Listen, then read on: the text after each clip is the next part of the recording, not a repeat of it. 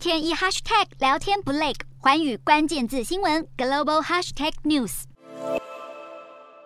长年以来，中共北戴河会议一直是观察中国政治发展的重要活动，今年更是如此。由于十月即将进入中共二十大新政局，不仅是习近平要争取连任，更关乎到党政高层的权力分配，谁能入局入常，牵动着中共党内各派系的权势消长。今年的北戴河会议极具可看性，相当精彩可期。由于自八月一日开始至今，中共七位常委集体消失，没有公开行程的安排，外界猜测。北戴河会议正在进行。今天的国际新闻评论要来谈谈神秘感极高的北戴河会议为何今年特别重要呢？中共党内派系斗争会对习近平带来什么挑战？中共政治局七位常委自七月三十一日参加解放军建军纪念日八一建军节招待会后，八月一日开始就集体消失至今已逾十天。虽然中共党内斗争消息频传，众说纷纭，但外界一致认为，今年的北戴河会议已悄悄举办。北戴河周遭戒备森严，虽然整体政局看似平静，却也弥漫着山雨欲来风满楼的氛围。会议里不被人知的党政权斗正在如火如图进行中，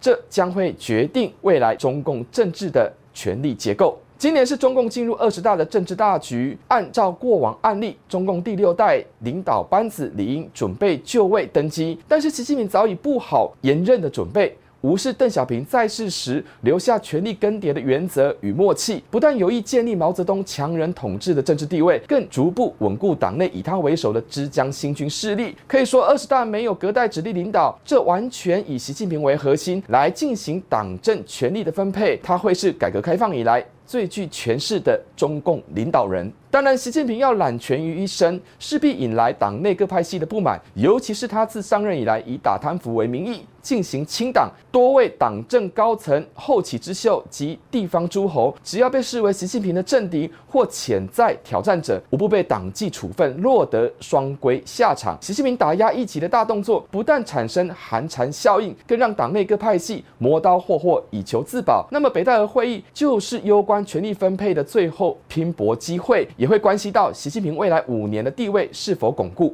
由于中国政体缺乏有效的监督机制，独裁专制的本质除了有人治的色彩，攸关权力分配的竞逐现象，都是要关起门来进行。北戴河会议内你来我往的权斗可能很激烈，但却是见不了光，只能以权力分赃的结果来推断斗争的过程。也因此，习近平的权力巩固与否，往往是雾里看花，水中望月。在十月，中共二十大。正式登场之前，还得持续观察任何风吹草动，尤其是习近平排除异己的动作，恐怕不会停。中共二十大不单只是牵动党内高层的权力结构，谁最后获得青睐进入中央政治局，也会联动影响地方的人事安排，尤其是极具重要地位的省级第一把交椅，这关系到个人仕途的晋升，也可以作为观察及预测中共二十一大的可能发展。除此之外，除了党政权位的分配之外，枪杆子出政权的不变法则，习近平势必会牢牢掌握中共中央军委，这关乎到他延任后的政治地。地位权位稳固的象征，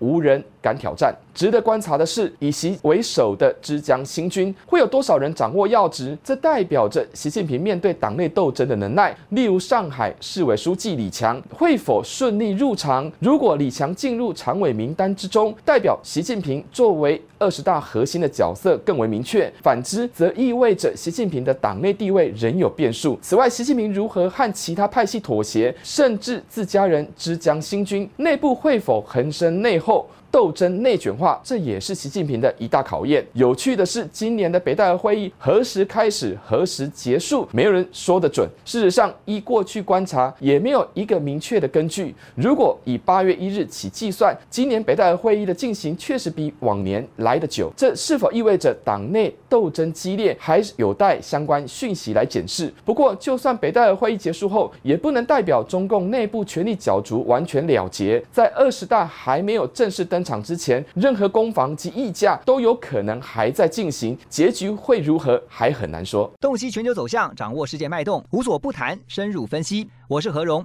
寰宇全世界全新升级二点零版，锁定每周三、周六晚间九点，寰宇新闻 MOD 五零一中加八五凯播二二二以及 YouTube 频道同步首播，晚间十点完整版就在寰宇全世界 YouTube 频道。